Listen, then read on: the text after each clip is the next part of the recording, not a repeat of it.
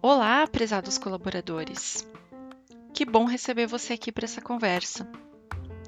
Mas antes da gente começar, eu queria te fazer um convite. Pega o seu celular e vai lá na sua pasta, na galeria de imagens ou então no rolo de câmera, dependendo do modelo do seu celular, e veja quantas fotos você tem na sua pasta principal. Na minha pasta da câmera do meu celular atual, eu tenho 4.763 fotos. Esse é o número de fotos que eu tenho, que eu tirei com o meu celular.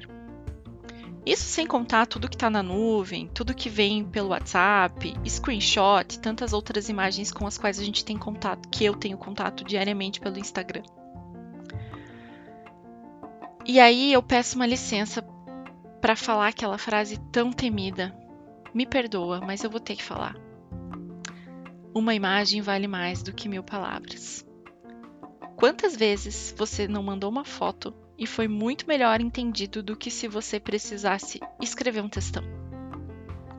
Uma foto e um áudio, então, resolve boa parte dos nossos problemas de comunicação. Mas hoje a gente vai falar um pouco mais sobre foto mesmo, sobre a importância da fotografia na comunicação. E o clichê, como muito bem fala o Dan Hill no livro Emotionomics, na realidade, só se torna clichê porque ele é verdadeiro mesmo. E estudos de neurociência do processamento do cérebro comprovam que esse clichê é verdadeiro. Para você ter ideia, dois terços dos estímulos que chegam ao nosso cérebro são visuais. Mais de 50% do nosso cérebro se dedica a processar imagens. E com tanta atividade cerebral voltada para imagens, é, cerca de 80% da nossa aprendizagem é baseada na visão. E comunicação, se não é aprendizagem, é o quê? Fora isso, existem pesquisas que nos mostram que na comunicação as palavras representam apenas 7% das trocas. 55% da nossa comunicação se dá por meio de expressões faciais e 38% pelo tom de voz. Argumento para falar da importância disso é o que não falta, né? E quem não gosta de uma boa foto? Quem não se sente bem ao ver uma foto bonita? Então é por isso que hoje eu convidei uma pessoa muito especial para mim, especialmente para mim, eu tenho certeza que você também vai gostar muito dela, que é a Gabi, a Gabriela, que é uma fotógrafa, uma excelente fotógrafa, inclusive é minha irmã, a Gabi Maestrovitch. Ela tem muita experiência em fotografia de pessoas, como ela, gosta, ela mesma gosta de se definir. Mas eu não vou apresentá-la, eu vou pedir para que ela mesma se apresente. Vamos lá, Gabi, agora é com você.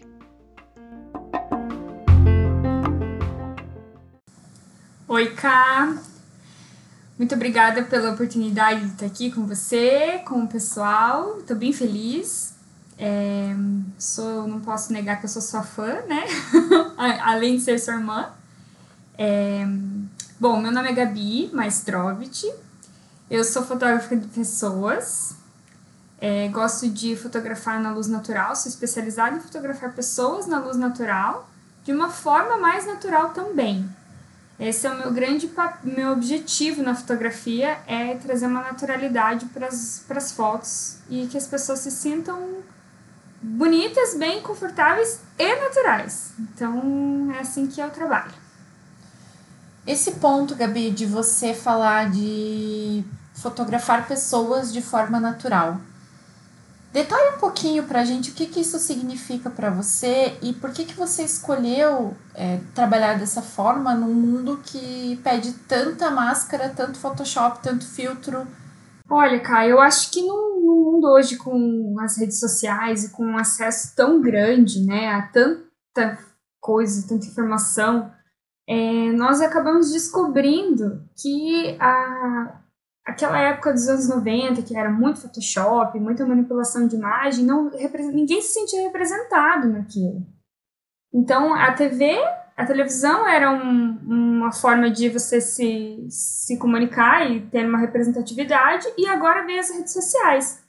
Então começou que as pessoas é, é, sentiam uma ausência de representatividade. Uhum. Então, por isso que eu, eu, eu sou assim. Eu sou uma pessoa que eu não, não gostava de ver aquelas fotos muito posadas de estúdio na, quando eu iniciei na minha carreira. Eu pensava, poxa, mas por que, que não dá para fazer assim, as pessoas é, no seu, na sua casa, né? Ou sorrindo, mais espontâneo. Então eu fui para uma área que se chama fotografia lifestyle, que é uma forma de você dirigir uma luz boa, um cenário bom, fotografável, né? Mas com uma direção espontânea. Gabi, é, a fotografia sempre foi muito presente na comunicação de empresas, vamos chamar assim, né? A gente, eu, eu lembro sempre de quando a gente ia planejar revista, campanha, tal, a gente sempre pensava em qual foto a gente escolheria para aquela para aquela mensagem que a gente queria transmitir. O é, que, que você acha? De que forma que você acha que a foto é capaz de complementar uma mensagem? O que, que uma foto consegue transmitir? Que às vezes um texto não consegue. Como que eles se complementam na tua visão? É, cara, a foto ela tem um poder gigantesco de transmitir qualquer mensagem que você quiser. Você pode transmitir mensagem de força, poder, gosto, cheiro. A fotografia é muito sinestésica. Você olha e você ela é muito poderosa. Então, é, quando você escolhe a fotografia para complementar um texto ou algo assim, é muito importante que elas tenham uma, uma ligação, né? Uma... E assim, por exemplo, hoje que nós nos comunicamos muito pelo, pelo celular, por redes sociais, primeiro o que, que você olha? Uma foto, né? Primeira coisa que você é olha é, é a imagem. Às é vezes, quantas vezes a gente não clica num texto que a imagem não tem nada a ver, mas você clicou porque a imagem é bonita, né? Esses textos assim da das timelines da vida, assim. Você clica e fala, nossa, que foto bonita, você acaba clicando e às vezes o texto não tem nada a ver. É, apesar de ser uma jogada, né, para você ver a força que a imagem tem. É verdade, Gabi. Eu acho super interessante, assim, quando eu pego fotos, é, enfim, comunicações mais antigas, né, revistas antigas e tal. E ali, e muitas vezes, das empresas estão retratadas como era a roupa daquela época, como era o ambiente de trabalho daquela época, né? Como eram os escritórios. Então, se você pegar uma foto dos anos 70, né, ali você consegue ver de que qual era o, o, o código de vestimenta das pessoas, né, nas empresas, é. como que as pessoas estavam distribuídas no espaço de trabalho, e até você sente um cheiro de formalidade, né? Assim, você consegue é, perceber coisas, perceber características de um ambiente é, características aqui não objetivas, é óbvio, uhum. é, mas você consegue contar a história de um ambiente a partir daquela foto, né? E o mesmo, obviamente, acontece hoje com muito mais recurso, digamos assim. Exato, a fotografia é um documento histórico, né? Ela, ela conta muita história, a gente nem faz ideia. Quando a gente fotografa com o nosso celular, a gente está contando a história da gente, para o nosso futuro como é a nossa casa, enfim. E sim, esse papel é muito fundamental, por isso que ela precisa ser bem pensada. E a gente pode observar que nas fotos antigas elas eram muito montadas, né? As pessoas estavam é, colocadas de forma estratégica. Ainda hoje é assim, é pensado. Mas ela tem uma direção mais espontânea, que, que dá a sensação e que transmite a mensagem mesmo de uma naturalidade. Então, antigamente você pode lembrar-se de uma foto que estava, por exemplo, o chefe na mesa, mais empoderado mesmo, assim, e o outro atrás, meio de uhum. costas, e aquele aperto de mão. E normalmente o chefe era um homem, é. né, mais velho, careca, é, expressando essa idade, enfim, aquela posição de ser superior, e hoje a gente já se você pegar hoje uma revista, sei lá, uma Você S.A. da vida, você vai ver que os ambientes de trabalho são outros. Muitas vezes as pessoas estão, sei lá, de camiseta, chinelo, bermuda, enfim. É outra característica. Você lembra das capas de revistas que tinha braço cruzado? É, então tem o, aquele, aquele plano plongé contra plongé, sabe? Sim, aham. Tinha é... na faculdade aula. Pois é. isso, isso é. Você fazia meus trabalhos, pronto, tô me queimando aqui, mas é verdade, né, gente? pois é.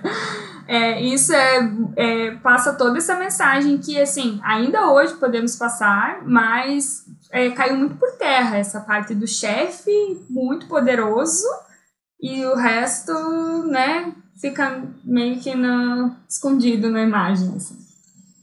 Isso é bem interessante e tem um ponto que, que eu acho que vale a pena a gente falar também sobre representatividade.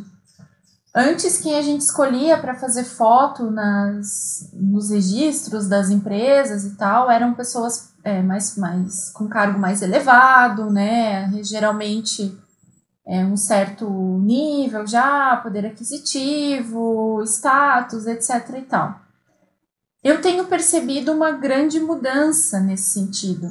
E eu vejo, Gabi, que isso pode ter alguma relação com a própria disseminação, popularização, tanto do uso do celular, né? Que hoje todo mundo é um pouco fotógrafo, é um é, pouco. É verdade. Tem a lente ali à sua disposição a qualquer momento. Tanto quanto das redes sociais, nos ajudarem a mostrar um pouco menos o palco e um pouco mais os bastidores. Eu acho que esse papel das redes sociais nas empresas fez muita diferença. É, como que você vê essa questão, né? Como que você vê essa interligação, essa mudança da linguagem fotográfica conforme a, a, a cultura das empresas foi mudando também? Ah, eu acho fantástico. Eu fico assim, quando me contratam, por exemplo, para realizar esse tipo de trabalho, eu fico feliz de ir assim no meio da, da produção, fotografar quem faz a empresa acontecer também, né? Eu acho que essas pessoas precisam ter uma, um espaço, uma visibilidade, e é com ela. Eu acho que, é, me corrija se eu estiver errada, mas as comunicações das empresas voltou muito para os colaboradores, assim. É, o que antes, por exemplo, uma você SA, quem que consumia, né? Uma, era só os executivos, era voltado para os executivos. Me corrija se eu estiver errado. Não, é isso mesmo. E hoje não, assim, a representatividade ela é só tudo. é, tudo que você consome hoje, as pessoas, é porque elas se sentem representadas de alguma forma. Então, inclusive, se você consumir o conteúdo que a sua empresa produz, é porque você está se sentindo, se sentindo representado também. É, eu acho isso incrível e eu acho que um grande potencial que as empresas precisam investir cada vez mais é nessa comunicação com quem consome e com quem ajuda a, a produzir né, aquilo. E muitas vezes, quando a gente ia retratar essas áreas menos, aspas, glamurosas da empresa, a gente fazia né, uma coisa mais improvisada, é, a gente não chamava fotógrafo né, para retratar, enfim eu vejo essa mudança super super consistente e eu acho que tem grande participação dessa mudança de olhar até para trazer para mostrar o quanto as empresas são diversas e não se fazem só na sala de decisões dos executivos assim. verdade Gabi, por que, que você acha que vale a pena investir em boas imagens? É, por que, que você acha que vale a pena a gente ter imagens de primeira qualidade, assim como a gente contrata, sei lá, um bom vídeo, né? Por que, que você acha que vale a pena ter boas fotos? Primeiro que a imagem é a, a, o primeiro contato, né, com a parte visual, é, ela é a imagem. É a primeira parte que você vai, primeiro contato estabelecido, assim, principalmente hoje. É só a gente pensar como a gente consome ah, os conteúdos hoje, geralmente vem com uma imagem. É, segundo que, por exemplo, a gente consegue ter acesso a boas imagens por banco de imagem. Hoje você consegue comprar, é, só que há um porém. Primeiro, a representatividade da, da sua empresa. Lembrando que banco de imagem, muitos deles é feito por estrangeiros, né, pessoas de fora. Então tem que ver lá se um escandinavo representa sua empresa né? Ou uma mesa empresa de. que está no Nordeste é. usando foto de escandinavos. Uma mesa de executivos escandinavos se representa a tua empresa ou não, provavelmente não, se ela é, tem no Brasil, né? Provavelmente não.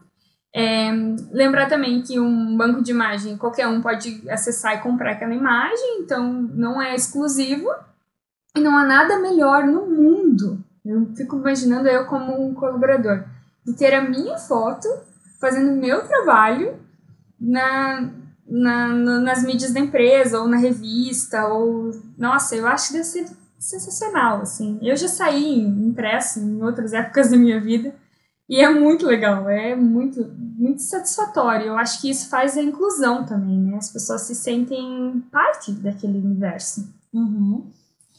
É bem interessante isso que você falou, é, porque quando você coloca as pessoas verdadeiras na comunicação, automaticamente o vínculo da comunicação se estabelece. O vínculo delas com a comunicação fica mais forte, né?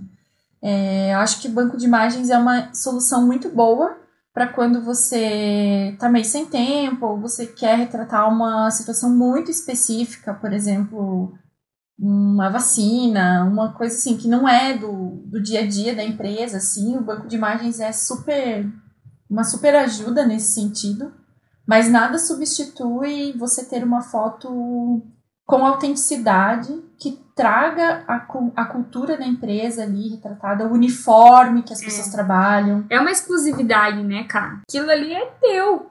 Ninguém vai ter aquela imagem. Isso é, é com certeza o banco de imagem ele é muito bom, mas ter as suas fotos exclusivas é muito é sensacional. Outro ponto que eu vejo assim é, a gente se preocupa muito para fazer um banco de imagens que tenha ai, a situação perfeita, as pessoas perfeitas, ou a luz perfeita. A luz perfeita, tudo bem, vai, é importante.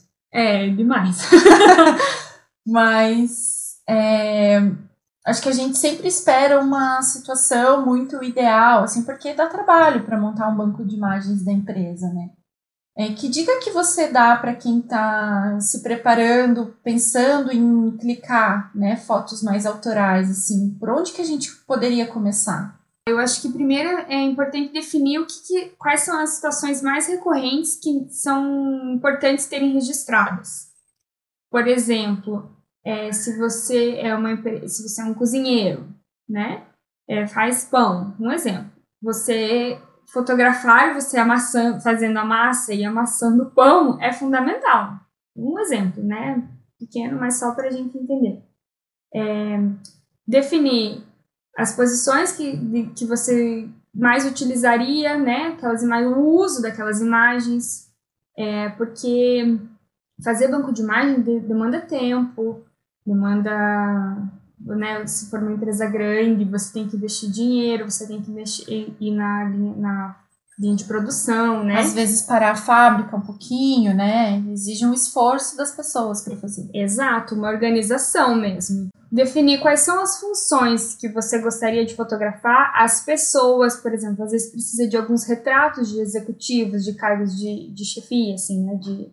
Então é importante definir organizar, comunicar todos para que aconteçam, né, falar com o fotógrafo quantas horas vai precisar para aquilo, definir juntos e fazer um, um briefing mesmo de tudo que precisa, falar com essas pessoas, comunicá-las que elas serão fotografadas. Nunca, jamais, em hipótese alguma, chegar com um fotógrafo surpresa e, ah, hoje a gente vai fotografar. Não é assim que se faz foto espontânea, sabe? As pessoas acham que a foto espontânea é você nem avisar a pessoa que está sendo fotografada. E não é. Isso não funciona. É como se você estivesse andando na rua e alguém te fotografasse. Você fala, opa, peraí, né? Deixa eu arrumar meu cabelo, o que você tá fazendo? Olha como é que eu tô. Isso que você falou é bem importante, porque eu já cometi esse erro, gente. É, de achar assim, ai, ah, é mais fácil a gente chegar e, e fotografar todo mundo. É. A gente avisa na hora. Foi uma experiência muito ruim. É, as pessoas se sentiram super desconfortáveis, sabe? Então, isso é super importante. Acho que ninguém precisa passar uma mega maquiagem e uma roupa que não usa no dia a dia, até porque senão você perde a essência da coisa, né? Que é justamente transmitir verdade. Mas normalmente a gente fala muito de sucesso, mas eu queria dizer que eu já cometi esse super erro na minha em um dos trabalhos que eu fiz de não ser tão preocupada em avisar as pessoas antes e não vale a pena, assim. Melhor você fazer um dia depois e todo mundo tá ciente do que vai acontecer. Esse é um grande erro que as pessoas cometem para as fotos espontâneas. Para qualquer tipo de foto, as pessoas acreditam que a foto espontânea ela acontece assim sem você saber. De fato, uma foto documental, digamos que você está documentando um casamento, por exemplo, as pessoas estão dançando, elas não estão preocupadas. Porém, elas sabem que existe um fotógrafo fazendo aquela foto. Não é uma câmera escondida. Essa que é a grande questão.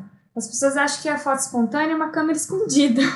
e não é, sabe? É, é horrível. É horrível você ser fotografado sem, sem saber. Então, o que, que eu sempre oriento? É que a fotografia ela precisa ser comunicada. Olha, faremos umas fotos e tal, e daí a direção espontânea é o papel do fotógrafo. Tornar essa foto mais espontânea, mais natural, é o papel do fotógrafo, mas as pessoas fotografadas precisam estar cientes disso. E essa espontaneidade, ela acontece com a direção mesmo. O que que acontece? A gente não vai tirar ela e vai fingir que ela está trabalhando. Essa é a grande questão também. Ah, finge que você está fazendo alguma coisa. Por favor, fala disso, Gabi. não tem que fingir. A gente vai e fazer o que ela faz já. Ela vai estar, por exemplo, uma máquina, ela vai estar operando aquela máquina. Talvez ela estaria. Como é, pensa você trabalhando. Como é que você se senta no computador? É um jeito de ser fotografado para banco de imagem? Não é. Então, é assim. É, a gente, quando está trabalhando, ai, ninguém fica sentado. Quem dera, né? Ficar sentado bonitinho, com a postura ereta, com o cabelo perfeito. As pessoas gostam de se ver bem. Então você vai fazer o que ela está fazendo, talvez você vai mudar um pouquinho a posição da mão, uma coisa ou outra, mas você não vai fingir nada. Você vai melhorar aquele posicionamento para que ele fique bem, bem na foto, de uma forma bonita, é, organizada, sabe? Uma bagunça organizada. É Boa, isso que acontece nas fotos é, espontâneas para qualquer área. É assim que, se, que funciona, é uma direção espontânea, uma direção afetiva, e não um fake. Não é fake. Aquilo acontece, aquela pessoa faz aquela função. Ela não está fingindo que ela perde um parafuso, ela perde parafuso. Mas ela tá ali de uma forma mais favorável para foto. Porque geralmente a gente tá tudo torto trabalhando, fazendo as escaretas, né? Ninguém trabalha Gisele Bündchen, só ela. Boa, Gabi. Isso que você falou é o que a gente pode chamar de fotografia lifestyle? Exatamente, tá? A fotografia lifestyle, ela é uma fotografia natural, ela é dentro daquele ambiente da pessoa, não é um, você não coloca a pessoa num ambiente que não lhe pertence, a luz é natural, é uma luz também pensada, dirigida, mas é tudo dirigido. É, há uma grande diferença entre o posado, dirigido e espontâneo. As melhores fotos que vocês veem de fotógrafos, elas são dirigidas. Aí, se você entrar numa, numa fotografia documental, tipo Sebastião Salgado, que todo mundo conhece, ele é um fotógrafo documental. Ele chega e o que tá na cena, mas pensa bem o que ele fotografa, né? Mas ele não interfere na cena, não mas dirige. o olhar dele é, é, é outra proposta, né? Exato. Então, um registro nu e cru ali daquela cena. Do que tá acontecendo. Esse é o documental. O lifestyle, que é o que a gente precisa para as fotos das empresas, não tem como você fazer só documental. As pessoas não estão acostumadas a serem fotografadas.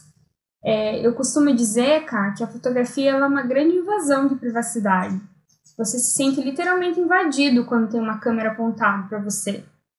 É, não é legal, não é confortável se você não está sabendo o que está fazendo. Por isso que é legal chegar, o fotógrafo se posicionar, conversar com aquelas pessoas. Uma conversa, ela, ela tira todas as barreiras, assim. Uma boa uhum. conversa. Eu muitas vezes falo assim, ó, oh, eu brinco, eu falo, isso tá ótimo, agora finge que você tá tra trabalhando, né? Porque quando eu falo assim, a galera já dá risada, é um risadão, assim, sabe? Eu uhum. falo, isso é uma parte da direção espontânea. Eu só me comuniquei com eles. É muito importante uh, o fotógrafo falar, não adianta ele só chegar e clicar.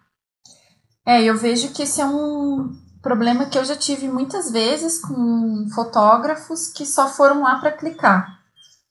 E os melhores resultados que eu já tive com foto até hoje, que são as fotos memoráveis, assim, que são fotos que ficaram marcadas e que emocionam, são aquelas fotos em que o fotógrafo ou a fotógrafa realmente estão lá envolvidos com aquilo. Elas querem, de fato, faz, se conectar e a boa foto é quase como uma consequência dessa conexão. É uma, é uma leitura dessa conexão, né? Exato, exato, cara. A, a conexão, esse é o grande segredo. Inclusive, na fotografia corporativa, essa conexão ela é fundamental. Na verdade, é isso que humaniza a foto. É isso que, que difere a foto do banco da foto sua. O que você acha que a empresa perde em fazer fotos muito posadas?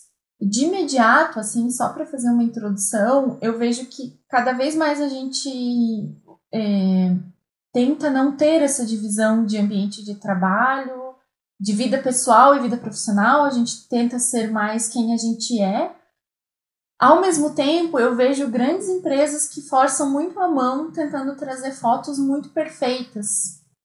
E isso, na minha opinião leiga, né, afasta as pessoas quando uma foto é tão perfeita, tão perfeita que ela não, ela passa a não ser verdadeira, porque isso simplesmente não existe. Né, uma situação, uma pele daquela, uma postura daquela, uma posição das pessoas olhando para cima, sorrindo, numa, num contraluz perfeito, maravilhoso, como se tivessem, é, sei lá, bem foto Shutterstock, assim, é, acaba que a foto da empresa se torna uma foto de banco, porque aquilo ali não é uma cena real, né? Isso tá certo, tá errado? Como é que você vê essa questão das empresas tentarem trazer o funcionário, trazer uma foto, mas no fim elas só estão replicando o que tem no banco de imagens? É real isso? Você vê isso também? Eu vejo, eu vejo bastante. Eu vejo que ainda há uma grande resistência em aceitar um pouco mais do natural. Por exemplo, o, a pessoa que lida com alguma parte da fábrica que suja o jaleco, que ele é sujo. Ah, não pode sair com, com o jaleco sujo. Mas ele usa, ele pinta, ele mexe com tinta, sabe? Vai respingar tinta. É, essa, essa falta de representatividade, essa perfeição, ela ela desconecta. Total. Aquela conexão que a gente conversou. O, o, o cara que trabalha, ele vai rir, vai falar com esse jaleco branco aí. esse cara nem sou eu, né? Tipo, é, nem isso não acontece, simplesmente. É, a gente, veja como todo mundo sabe disso. Então você olha um outdoor, assim, e você fala, você na tua cabeça você assimila aquilo e fala, hahaha. Ué, a gente não brinca falando da, da família de margarina? Virou até um, como uma expressão, uma né? expressão de, até de zoação, né? Sim, tipo, é ah, quase pejorativo. Né? Exato. É mais ou menos isso. É, eu acho que... A firma de margarina. é boa. É, é, é, mais ou menos isso. É, quando, é, acho que as empresas ainda buscam uma, uma perfeição. Eu fotografo bastante, uma perfeição. E eu sempre falo, olha, pode, pode deixar a pessoa às vezes, aquele funcionário, aquele colaborador que não é um padrão de beleza, de modelo, né? Por, sim, por sim. quê? Por que, que tem que ser? Porque só tem que ser pessoas lindas, perfeitas, parecendo modelos, né? Pelo contrário, tem que ser gente comum. Que trabalha nessa empresa. Exatamente. Não, é, não é uma, uma agência de modelos. Exato. não é, e essa perfeição, eu, eu, Gabi, me irrito muito, me sinto irritada mesmo no sentido de, poxa, não é assim. É, eu tento trazer cada vez mais essa naturalidade, tentando. Eu falo muito, eu mostro, olha, vamos tentar fazer assim. Eu, a gente tenta primeiro, veja como é que você tenta, né? Tentar é muito importante. É, se permitir tentar, se, estabelecer essa conexão com a naturalidade mesmo. É, eu vejo que há uma grande resistência ainda, mas estamos caminhando para cada vez mais natural, assim.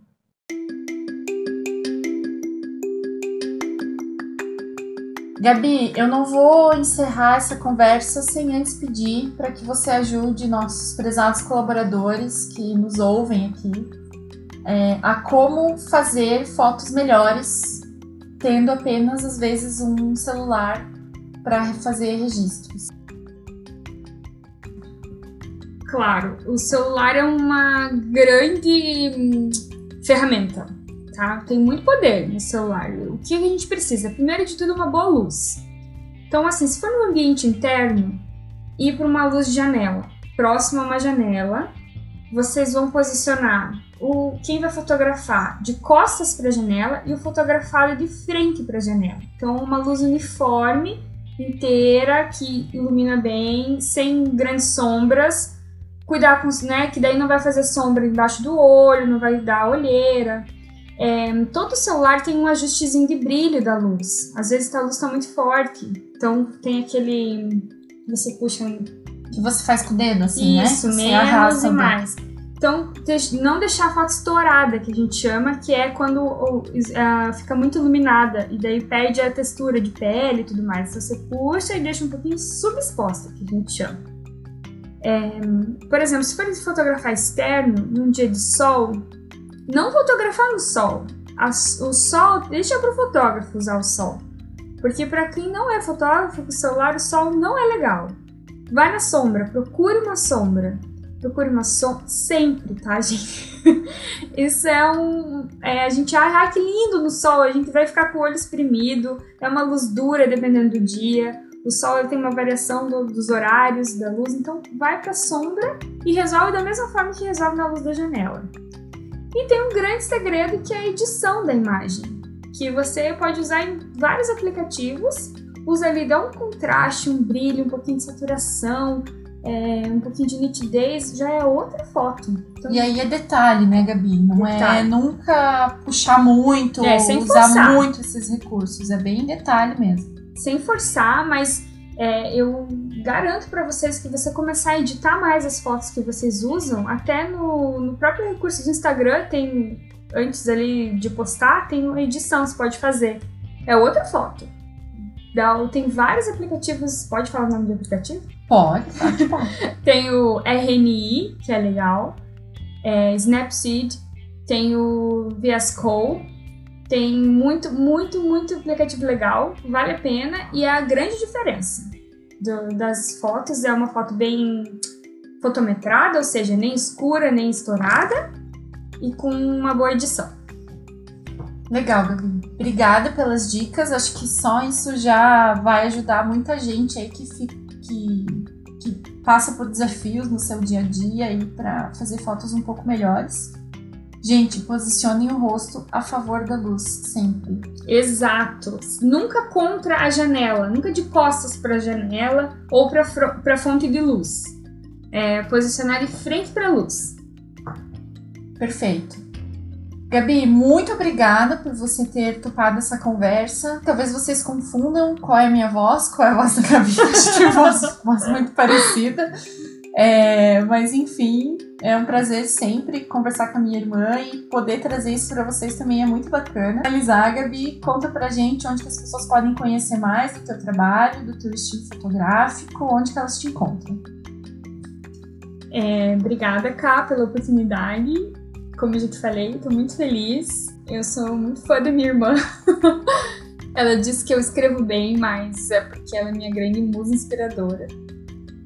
Bom, é, vocês conseguem me encontrar no Instagram, no arroba GabiVICZ, é, no Facebook, que é Gabi Maestrovix Fotografia, mas eu sou mais é, ativa no, no, Instagram hoje, é, com vários posts lá principalmente de família, vai ter lá, porque eu acabo não divulgando muito minhas fotos corporativas, porque não tenho muita agenda para isso, então acaba sendo mais específico e as agências que já têm meu contato acabam me contratando com certa frequência. Mas tem bastante coisa bonita lá para ver. Vamos lá. E se as pessoas quiserem ver o teu portfólio corporativo, você também pode mandar, né, Gabi? Exatamente. É assim que funciona quando as pessoas me procuram. Eu tenho um portfólio que eu envio diretamente. Assim.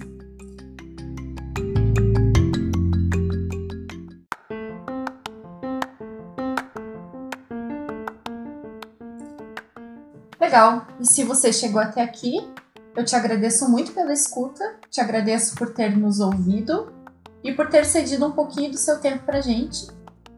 No próximo episódio, eu ainda não sei do que, que eu vou falar. Vamos ver. É, eu gosto sempre de dar um spoiler para que você tenha vontade de voltar. Então, o spoiler dessa vez é: volte e descubra. Muito obrigada pela audiência e até mais.